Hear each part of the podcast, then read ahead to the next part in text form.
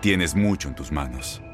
Pero con solo mover un dedo puedes dar marcha atrás con Pro Trailer Backup Assist disponible. Presentamos la nueva Ford F150 2024.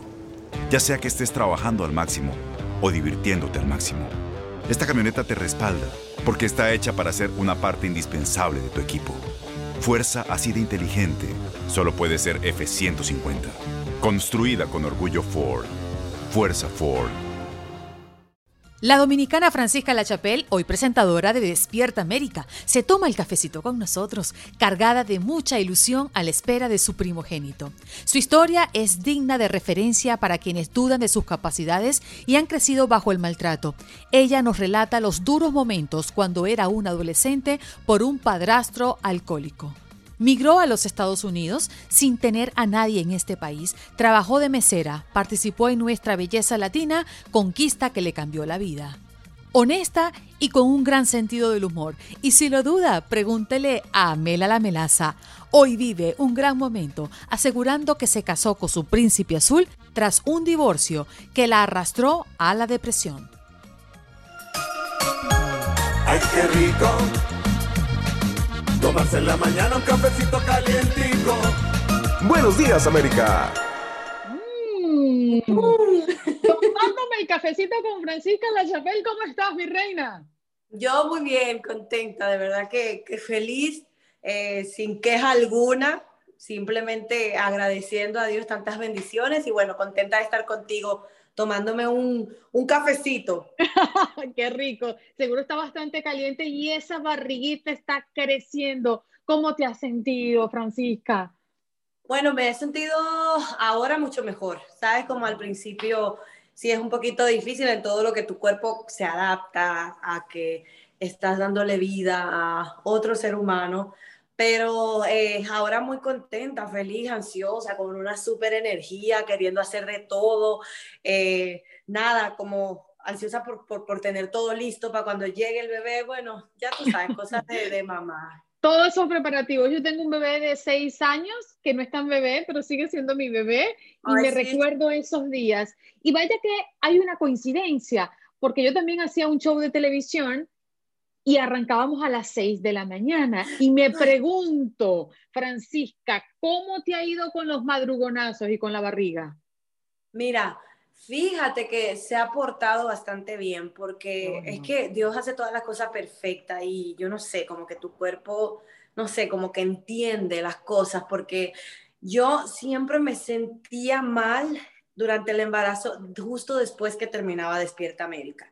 O sea, antes de empezar a las 6 de la mañana me daba como un mareíto, una cosa, se me quitaba cuando comía y luego me volví a sentir mal ya cuando estaba aquí en mi casa que podía dormir toda la tarde. O sea, como te lo juro, como si sabía que puedo hacer esto a mamá a esta hora y a esta hora no, una cosa increíble. Francisca, ¿tú eres, ¿tú eres muy celosa con tu vida personal o no tanto? Sí, te, lo, te, lo, pregunto porque te tenías muy guardado lo de tu matrimonio y entonces, bueno, esto desencadenó como que una locura entre tus seguidores, pero ¿cómo es posible que ya se casó y no nos los dijo, chica? Ya sé, ya sé, mala mía. Lo que pasa es que, bueno, eh, como parte de, de, de, todo lo que había que hacer para mi gran boda, que nadie sabía que iba a venir una pandemia, pues era lo de casarse por el civil. Entonces yo me había casado y era algo que tenía pues guardado porque como me iba a casar el año, en el 2020, no iba a ser necesario decir eso y fue algo súper como íntimo y súper tranquilo. Entonces el tiempo pasa y pasa y todavía mira la hora que estamos y no sabemos qué va a pasar en realidad. Mm. Sí sabemos que hay una vacuna, que las cosas van a estar mejores, pero en realidad uno no sabe cuándo va a poder tener la oportunidad de hacer un evento eh, masivo, un evento con, donde te puedas abrazar, donde puedas bailar. Entonces yo dije, bueno, pues ya que Dios nos mandó una, una bendición, pues entonces ya compartir también que ya hace un tiempecito que nosotros también estamos pues casados, todo por, todo, todo por la ley, todo como a la mamá le hubiera gustado que uno lo hiciera, tú sabes. tu madre, tu madre, ¿dónde está tu madre ahora? En República Dominicana, tengo un año que no la veo, justo, oh. Eh, justo la vi la última vez que vino para la boda. Esa fue la última vez que vi a mi mamá. Eh, sí, pero bien, ella está bien, ella está en su pueblo, en mi pueblo, en Azua, República Dominicana. Igual allá las cosas están como todo el mundo, difíciles un poquito con eso de la pandemia, pero gracias a Dios ella no se me ha enfermado, ha, estado allí eh, con su gente, de un lado a otro, tranquila. Y lo único que me, ¿sabes? Que me da nostalgia, que me da tristeza, porque en este momento tan bonito sí me gustaría tenerla más cerca, pero bueno, ya cuando Dios quiera, él, como yo digo, yo todo se lo dejo a él, hace todo perfecto. Claro, más allá de la pandemia que nos ha tocado a todos, ¿tú sientes que tu vida ha sido así? Cosas inesperadas que se te presentan, tienes que como que cambiar el plan y ajustarte a lo largo de tu vida y hoy tengo tu libro en la mano porque además voy a presumir de él, lo tengo firmado por ti, eh, después de una preciosa entrevista en la cabina de radio. Ella me escribe en la dedicatoria, mire, no le estoy mintiendo, ¿eh? dice, Andreina, las circunstancias no determinan tu futuro, los sueños se hacen realidad. Con amor, Francisca La Chapelle. Total. Totalmente. Y es cierto, las circunstancias no determinan nuestro futuro. Eh, yo soy prueba de ello, yo creo que también todos tenemos una historia donde las cosas no nos salían como nosotros pensábamos o donde eh, vivíamos en un mundo, en un espacio, compartíamos, estábamos con personas que por cierta manera uno sabía que no pertenecía allí, quería, sabía como que había algo más. Y yo creo que siempre si tú sigues con fe, fiel a lo que tú eres y sobre todo siempre dejándote guiar por esa vocecita que te dice que hay algo más, no importa lo que ves en el momento, no importa, te lo garantizo porque es en el futuro va a estar algo mejor para ti. Y, así es como yo he aprendido a ver el mundo. No es que vivo como no presente, sí estoy presente, pero tengo em, la certeza, el sentimiento siempre dentro de mí de que hay algo mejor y de que todo va a estar bien y de que todo va a estar bien. Entonces, eso es lo que siempre trato de decirle a, a la gente, porque es una realidad, Andreina. Para los que no te conocen o no han tenido la oportunidad de leer tu libro, que lo recomiendo, al final te das cuenta que esa mm, gallardía, que ese espíritu de lucha que hoy vemos como resultado de un gran camino de Francisca de Chapel viene de mucho antes, de esa revelación ante el maltrato de un padrastro cuando tenía 12 años y se le paró de frente a su madre y le dijo, bueno, mamá, esto no es lo que nos merecemos nosotros. ¿Qué pasaba en esos momentos de tu vida? ¿Tú en algún momento pensaste que con un trabajo, eh, con, una visión, con la lucha que te ha caracterizado hasta ahora, ibas a lograr lo que hoy tienes, Francisca? Yo digo que siempre Dios te sorprende y te da más de lo que tú le pides. Eso yo siempre digo, Diosito, de verdad que uno te ora y te pide y tú allá arriba te ríes, como, ah, si supieras lo que tengo preparado para ti, te vas a quedar loca. Em, yo, lo que te decía al principio, siempre tenía en mi corazón de que esto no es para mí, esto no es para nosotros, hay algo mejor, yo lo sé, hay algo mejor, yo lo sé.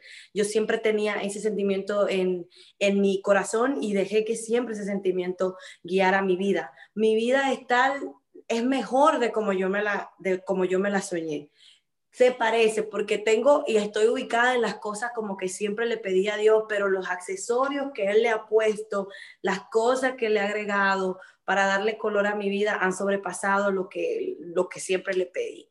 Entonces, por eso hago hincapié en que seguir esa vocecita siempre, no importa lo que te diga el vecino, lo que te diga el amigo, lo que te diga tu circunstancia del momento, hay que seguir lo que está aquí y, claro, trabajar duro por ello. Vamos a irnos a tu niñez porque perdiste a tu padre bien temprano, a los cinco años. Sí, cinco añitos.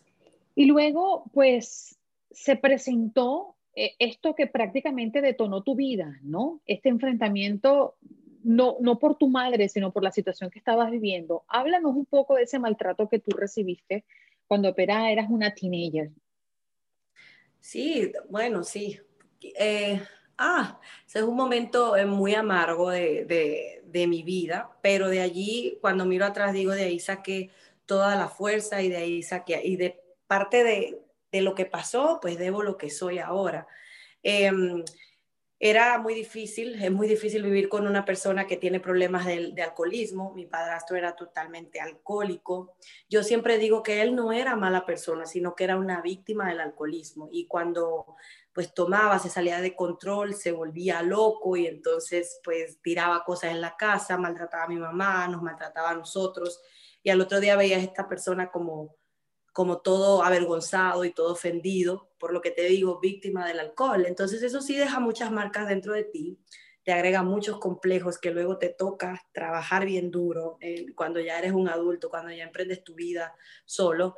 Em, pero me, ha tocado, me, ha tocado eh, seguir creciendo, seguir dejando esos complejos, seguir dejando miedos, eh, seguir trabajando todas las inseguridades que te deja vivir con una persona que es alcohólico, que es un maltratador. O sea, vives con miedo de todo, eh, te crees poquita cosa,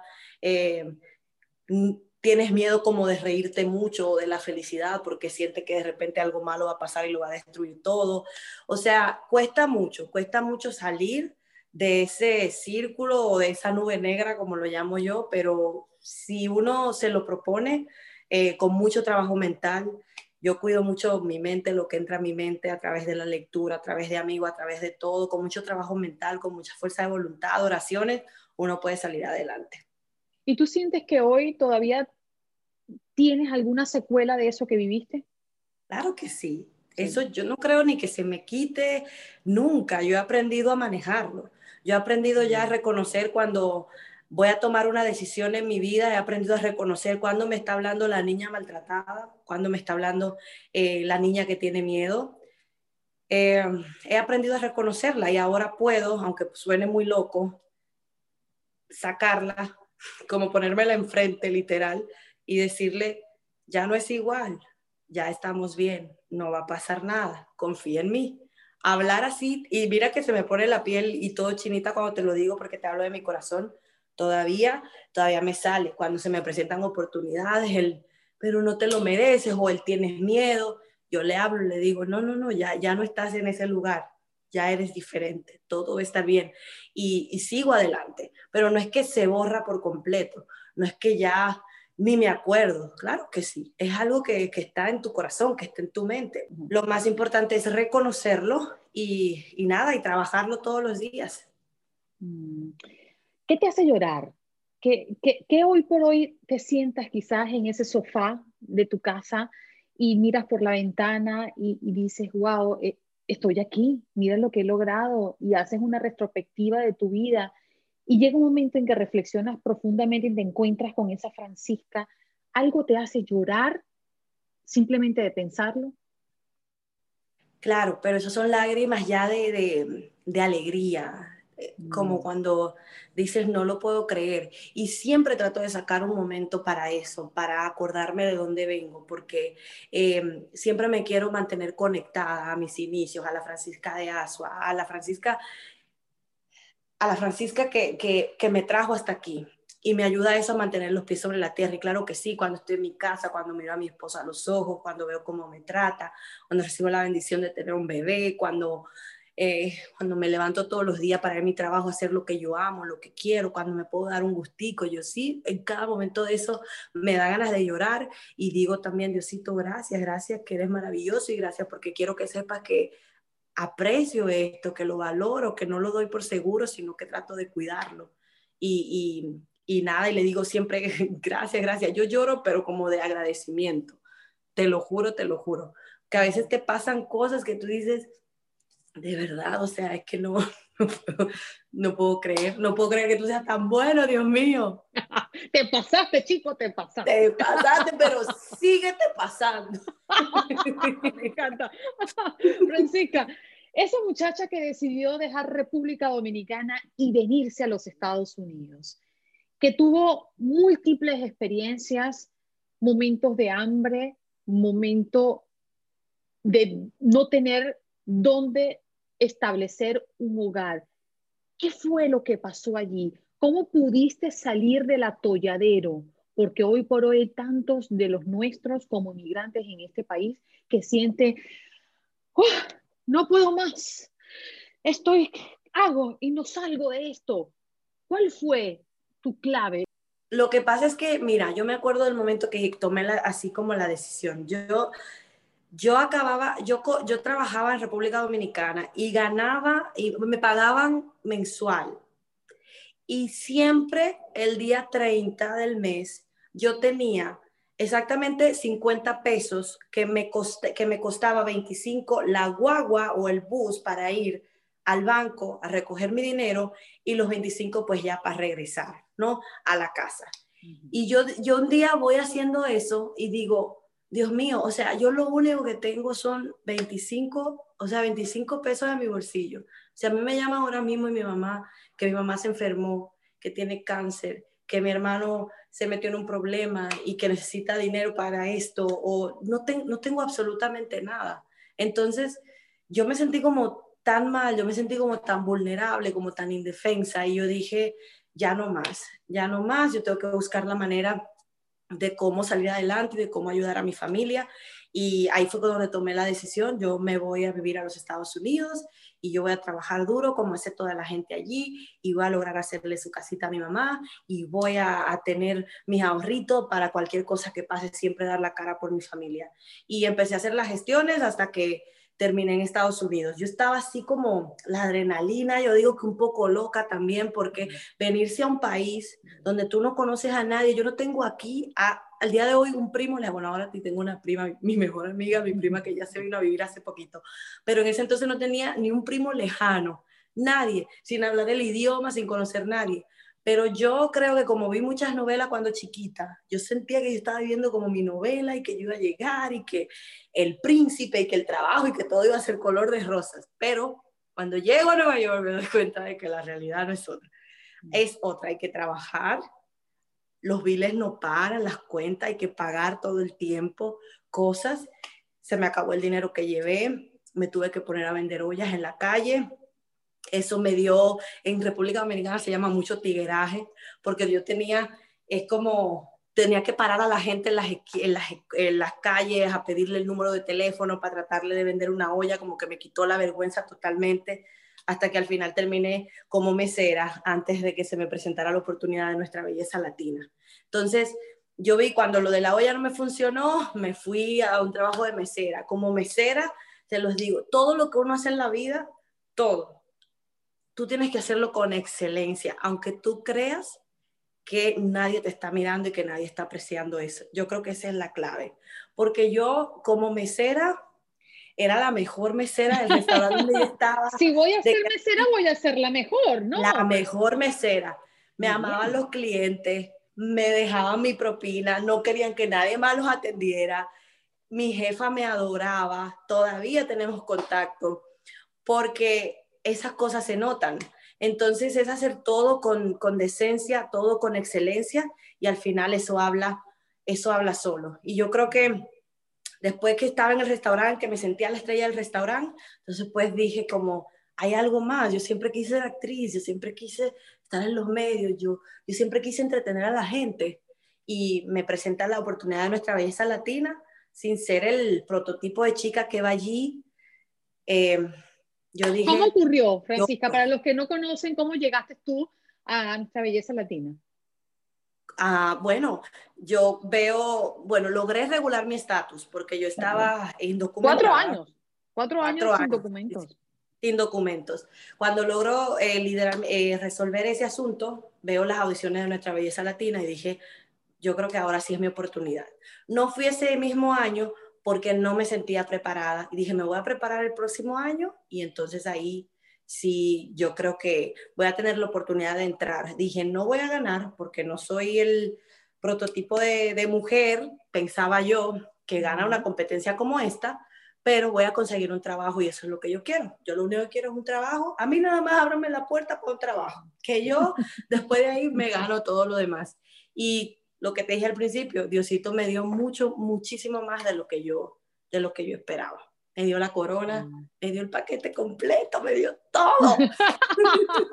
y hoy, pues, estás en un maravilloso programa donde te muestras tal cual como eres, donde has tenido también la capacidad de poder mostrar y ofrecer uno de los personajes que también son favoritos prácticamente de la audiencia, Mela la Melaza. Mela la melaza.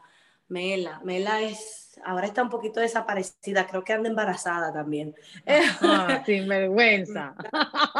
Sí, yo le llamo a Mela como mi llavecita, yo digo siempre, ella entró primero al corazón de la gente y después la gente dejó entrar a Francisca y, y no sé, creo que ella trae tanta alegría a la gente, creo que se presenta con esta em, naturalidad, con esta, como sin filtro, como tan real, que la gente reconoce y valora mucho eso y lo aprecia. Entonces, eh, se enamoraron de ella, la quieren más que a mí, en serio, te lo juro, te lo juro. No lo Pero es algo que yo lo disfruto, lo disfruto mucho y, y, de verdad estoy loca por, porque, por saber cómo está haciendo con el embarazo, si es que está embarazada o no, quién es el papá. Dale una llamadita, a ver qué te dice. La voy a llamar a ver qué me dice, ahora voy a llamar a ver qué me dice. Francisca, Nueva York.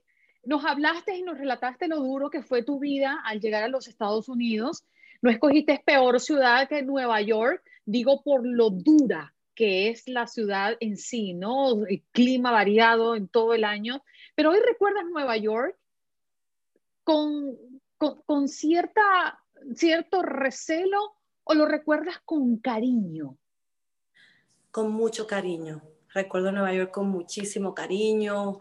Eh, ay, como nostalgia a veces. De verdad que yo digo, fue una ciudad que sí es dura, pero también agregó a mi carácter, me dio fuerza, me dio fortaleza, me abrió mis primeras puertas. O sea, mi primer dinerito en el banco, eh, la primera ilusión de que las cosas ya iban bien porque pues ya estaba trabajando, ya tenía como caché. Allí audicioné para Nuestra Belleza Latina, allí tengo amigos, allí empezó todo. Entonces Nueva York siempre tiene un, un lugar muy especial dentro de mi corazón. Yo creo que todas las mujeres nos pasa cuando tenemos ya a nuestro bebecito en la barriga, ¿no? Y es imaginarnos cómo seríamos como madre. ¿Tú cómo te imaginas? Celosa. Con mi muchacho no se metan. Mira, si es varón, olvídate. Ay, Dios mío. Yo me imagino como súper consentidora, celosa, si es varoncito. Eh, pero muy amorosa. Si es niña, también celosa.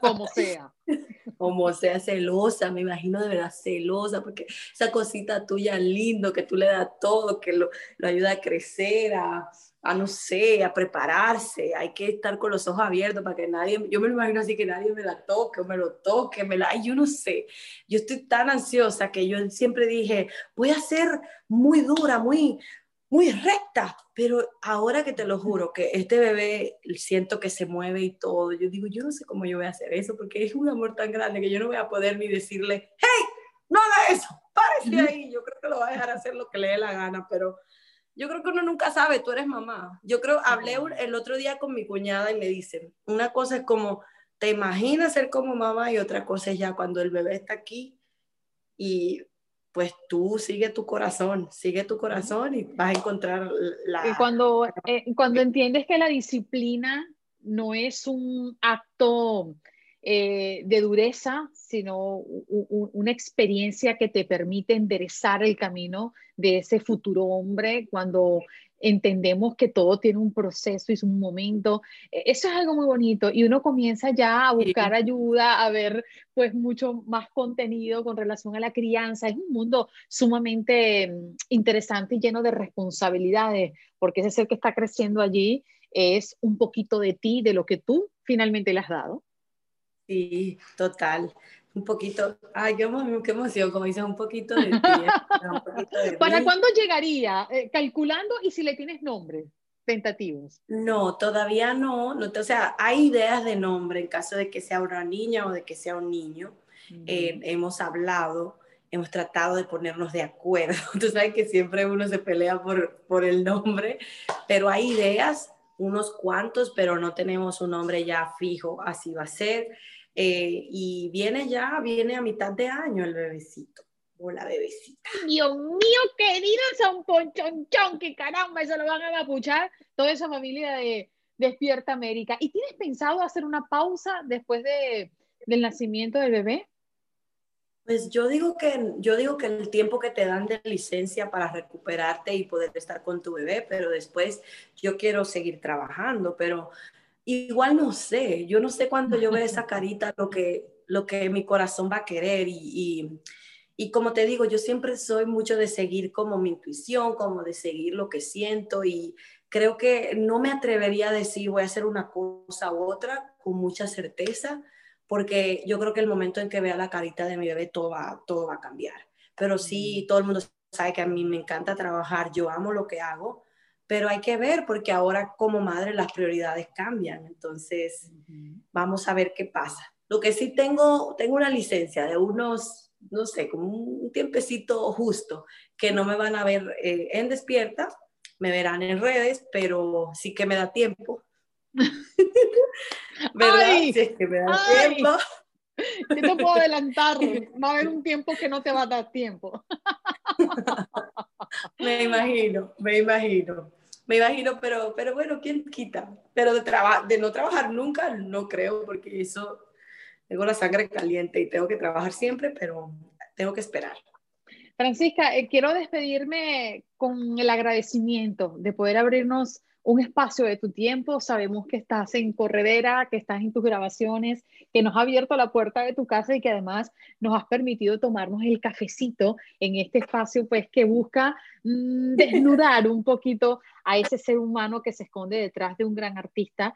Y en este caso tú eres un gran ser humano, ejemplo para muchas niñas y también jóvenes mm, de Dominicana y de nuestra región que sienten que sí hay una posibilidad, que siempre hay una, una, luz al final del túnel. Así que muchísimas gracias, Francisca. Enhorabuena, ese bebé venga sano que va a ser así. y aquí te abrazamos. Gracias, gracias, y lo recibo. Muchísimas gracias a ti por permitirme estar en tu espacio, por tan bonita plática, me encantó de verdad. Y bueno, nos vemos hasta la próxima en otro cafecito. Cafecito, bye Salud. Salud. Ay, qué rico Tomarse en la mañana un cafecito calientico. Buenos días, América. Boost Mobile tiene una gran oferta para que aproveches tu reembolso de impuestos al máximo y te mantengas conectado. Al cambiarte a Boost, recibe un 50% de descuento en tu primer mes de datos ilimitados. O, con un plan ilimitado de 40 dólares, llévate un Samsung Galaxy A15 5G por $39.99. Obtén los mejores teléfonos en las redes 5G más grandes del país. Con Boost Mobile, cambiarse es fácil. Solo visita boostmobile.com. Boost Mobile, sin miedo al éxito. Para clientes nuevos y solamente en línea, requiere AroPay. 50% de descuento en el primer mes requiere un plan de 25 dólares al mes. Aplican otras restricciones. Visita Boost Mobile.com para detalles.